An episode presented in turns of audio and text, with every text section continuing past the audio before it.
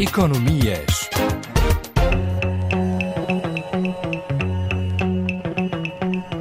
Na Guiné-Bissau, depois da greve da função pública entre 4 e 8 de janeiro, que teve mais de 90% de adesão, a UNTG, principal central sindical do país, convocou uma nova greve geral para os dias 18, 19, 21 e 22 de janeiro, exigindo que o presidente Umaru Sissoko Embalo vete o Orçamento Geral do Estado para 2021, que, entre outros, prevê aumento de impostos, bem como o aumento exponencial de subsídios aos governantes e deputados e que cumpra o memorando de entendimento assinado em novembro de 2020.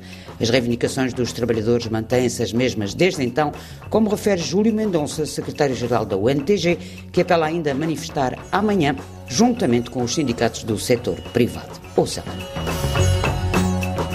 As reivindicações são as mesmas, uma vez que, na consequência da adenda e da primeira paralisação que fizemos no mês de novembro, o governo decidiu instituir uma comissão para fazer levantamento de todas as violações perpetuadas pelos diferentes ministérios. Esse relatório foi exaustivo, enumerou todas as violações e apresentou recomendações para o governo cumprir. O presidente recebeu o relatório e disse que vai usar a sua prerrogativa, uma vez que agora ele quase funciona num sistema presidencialista, porque ele que preside o Conselho de Ministros. E deu-nos a garantia de que vai nos chamar antes da segunda ronda, dia 4 de janeiro. Mas isso não aconteceu e o secretariado deliberou no sentido de continuar na greve a partir do dia 18 a 22 de mês de janeiro. Certo que a estratégia vai mudar-se, porque depois dessa greve de quatro dias, passaremos a concretizar os dias a partir de terça, quarta e quinta, como costumávamos fazer no anterior executivo.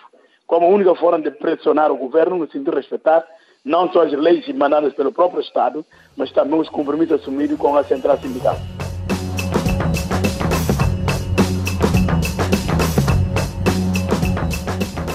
O senhor tinha avisado a 11 de dezembro que se o presidente Omar Sissoko Embalo não vetasse o Orçamento Geral do Estado, 2021 iria ser um ano de greves. Tal está já a verificar-se. Obviamente, porque, não obstante termos feito várias diligências junto do Parlamento, porque já tínhamos demonstrado as consequências ao governo, através da reunião de concertação social, não dignaram acatar ou ouvir o nosso conselho. E no Parlamento também fizemos lobby, fizemos tudo, deputados, como também já tinham interesses premeditados, porque pretendiam aumentar subsídios deles e senhas, não sei o que, etc., votaram um orçamento sem pensar duas vezes. E esse orçamento nós sabemos que não é execuível para Guiné-Bissau, porque só vai aumentar o sofrimento dos servidores públicos que ganham mal. Então, nesse sentido, nós advertimos ao presidente, se ele está para servir o povo, então é melhor que não promulgue aquele orçamento. Muitas empresas do setor privado tiveram dificuldade financeira por causa de sucessivos estados de emergência decretados, por causa da pandemia. Estado não investiu nenhum tostão para facilitar a recuperação da economia parte dessas empresas e salvaguardar o emprego das pessoas, mas vai aumentar a carga fiscal nessas pessoas sem aumentar o salário da função pública. Até agora, o presidente não pronunciou, mas nós vamos continuar a nossa luta até quando concluirmos que esse orçamento não será realidade no país. Junto com a UNTG, 22 ONGs da sociedade civil querem também que o presidente vete o Orçamento Geral do Estado. O senhor diz que até agora o Presidente não se pronunciou. Não se pronunciou, obviamente, sobre o orçamento. Mas estamos à espera. Contudo, já decidimos para o sábado, vamos organizar uma manifestação em colaboração com a organização do setor privado, ou seja, os sindicatos das empresas privadas, bancos, tudo vão participar nessa manifestação. Contra esse orçamento, esses impostos que inventaram e que para nós não é o momento oportuno de criarem esse imposto. Uma vez que eles próprios inventaram também subsídios, que para nós não justifica. Porque em 2018, quando o governo Aristide, no mês de setembro, aplicou nova grelha salarial através do reajuste, suspendeu todos os subsídios. E não faz sentido que esse governo venha agora, no mês de agosto, sem cobertura legal, instituir novos subsídios. Milhões e milhões. Isso é um insulto ao povo que vive na miséria. Não é possível. Pessoas moram no hospital por falta de oxigênio. Médicos especialistas moram no hospital por falta de oxigênio. Mas o, o governante não tem essa noção. Só querem sugar, sugar cada vez mais nós vamos fazer nosso trabalho enquanto legítimo representantes dos trabalhadores da Guiné. E sabemos que com essa pressão vamos contribuir para o bem-estar do povo da Guiné-Bissau.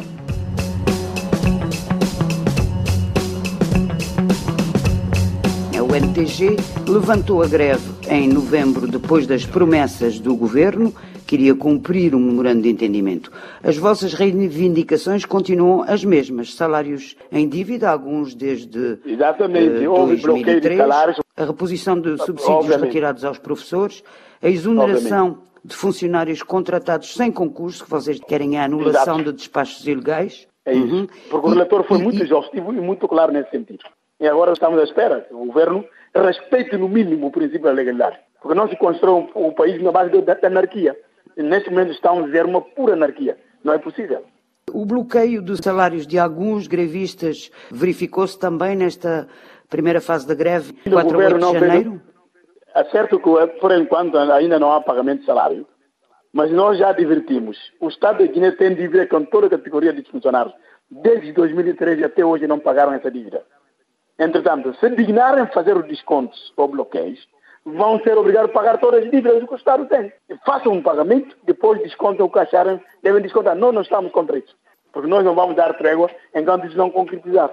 Portanto, anuncia-se um novo ano de greves, até o Governo ceder e o Presidente vetar o orçamento. É isso. É a única saída que temos para salvar o povo. Porque nesse momento, uhum. inclusive o mais grave, decidiram introduzir novos impostos, que é IGV, no combustível vão disparar o preço de produto no mercado. E todo o povo vai sentir isso. E para nós não, é, não conseguimos entender qual é o modo desse agravamento da carga fiscal na população.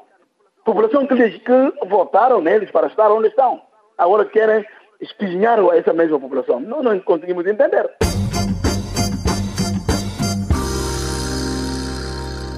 E diga uma coisa, Júlio Mendonça, por que é que o SINAPROF, o sindicato maioritário dos professores, não aderiu à greve de 4 a 8 de janeiro? O SINAPROF não é sindicato maioritário dos professores. É evidente que foi o primeiro sindicato do setor da educação. Foi fundado em 91. O maior sindicato, a maior representação agora é o SINDAPROF. O SINDAPROF e o FRENAPROF são sindicatos filiais da UNTG. É óbvio que o SINAPROF não é filiado da UNTG, é filiado da Confederação Geral do Sindicato Independente. Não aderiu à greve. Estavam na mesma luta depois de termos conquistado o reajuste decidiram vir juntar a nós.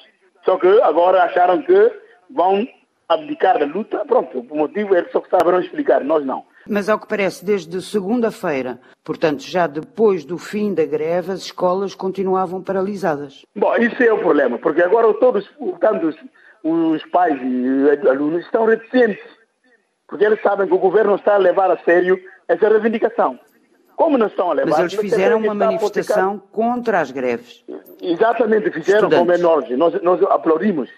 Só que o governo devia ouvir e sentar à mesa com a central sindical, com o greve. Se a greve continuar, o governo continuar a muscular a não pretender cumprir os compromissos assumidos e respeitar o princípio da legalidade. Isso terá efeito negativo no setor da educação, obviamente. Já no ano 2018-19 houve apenas 5 meses de escolaridade em vez de 9. O, o, o ano, em 2019-2020 o ano foi invalidado Portanto, uhum. o ensino está, eh, de facto, Por acaso está muito afetado. Nós lamentamos, lamentamos profundamente a insensibilidade do nosso, da classe governativa do país. Porque só se percebe isso no próprio orçamento do Estado. O Ministério das Finanças tem mais dotação orçamental em relação ao Ministério da Educação. Isso é inconcebível. Em relação ao Ministério da Agricultura, isso é inconcebível. O dinheiro do Estado fica apenas no Ministério da Finanças com as mordomias e invenções dos subsídios que inventaram para o representante da da soberania não preocuparam com o investimento no setor da educação, não preocuparam com o investimento no setor da agricultura e não são pouco preocuparam com o investimento no setor da saúde. Como é que um país se governa assim? Com o setor da receita vai ser consumida pelos dirigentes políticos e os deputados. Isso não é possível, nós não podemos continuar a permitir isso.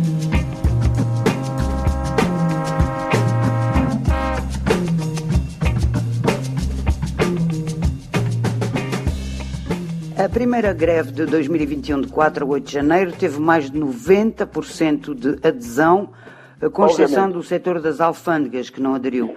Pensa que esta segunda terá uma adesão idêntica? Tudo indica que vai ser ainda mais, porque na verdade, com essa conclusão daquilo que está plasmado na previsão feita de despesa no orçamento do Estado, em que criaram de novo subsídios, isso chocou o povo, chocou os trabalhadores. Não dignaram cumprir aquilo que comprometeram na adenda de harmonização salarial na função pública, consequentemente, definição do salário mínimo nacional. Agora vão criar subsídios para o representante da organização e subsídios de viagens, etc., para todos os membros do governo. Não é possível. Razão pela qual essa atuação do Executivo chocou gravemente com os funcionários. E essa vez certeza absoluta que haverá mais aderência à greve. No total, os subsídios do chamado Fundo de Soberania eh, rondam 1,8 milhões de euros, ou seja, 1.200 eh, milhões de francos CFA. Esta soma é de facto astronómica. Obviamente, para um país tão pobre e carente como a Guiné-Bissau, não tem estrada, não tem um hospital, não tem escola, não tem nada, nada absolutamente, isso é insulto ao povo. Mas com tanta promessa que fizeram na campanha. Isso nós apenas na Central Sindical estamos a cumprir a nossa missão enquanto Central Sindical que congrega mais de que 52 sindicatos. Entretanto, vamos cumprir a nossa missão, fazer a pressão para que os servidores públicos e trabalhadores em geral sejam dignificados. Essa é a nossa missão e vamos cumpri-la. Só para terminar, eh, Dr. Júlio Mendença, sobre a questão da falta de oxigênio no Hospital Simão Mendes, o Governo não se pronuncia, não quer falar e há mais de 15 Obviamente, dias não há isso oxigênio. Não, só tenho a lamentar porque a propaganda do Ministro das Finanças é de que nesta governação ele colocou não sei quantos milhões no hospital, Simão Mendes, que é o maior hospital nacional. Mas o que estamos a constatar na prática é que esse dinheiro, mesmo as empresas que foram adjudicadas para prestar um serviço, diferentes serviços no hospital, não foram submetidos ao concurso público. Foi uma adjudicação individual da parte do Ministério das Finanças e para nós o critério de adjudicação não foi justo, não foi legal. E a razão pela qual duvidamos da utilização correta dos fundos que são colocados no hospital. Prova disso, os próprios beneficiários que fazem hora extra, são os médicos e enfermeiros, já há três meses que não receberam tal fundo. Mas há propaganda por toda hora parte do Ministro das Finanças que colocou o dinheiro lá. E para nós isso não passa de uma campanha falsa só para tentar desviar a atenção da opinião pública. Mas que na prática nada está feito no Estado nacionalmente. Razão pela qual pessoas estão a morrer por falta de oxigênio. O e senhor tem é uma ideia do número de mortos que se constatam? Na verdade não posso dizer exatamente o número, mas isso é diário. Porque um médico já morreu no hospital por causa disso. Isso é lamentável. Os dois sindicatos maiores, Sinquasa e Sinepsa, estão 100% aderidos à greve. E o Sinquasa é referente os médicos, Sinepsa é referente quadros técnicos de saúde, enfermeiros, etc. Técnicos São dois sindicatos com mais representados atualmente e que estão nessa greve 100%. Estão a reivindicar ainda mais o estatuto da carreira do próprio setor, tanto de enfermeiro como de saúde. E esse estatuto se encontra meses lá na presidência do Conselho de Ministros. E até hoje não dignaram aprovar. Não é possível deixar pessoas exercerem a profissão arbitrariamente, sem critérios objetivos, para o tal. Era Júlio Mendonça, secretário-geral da UNTG, a principal central sindical na Guiné-Bissau.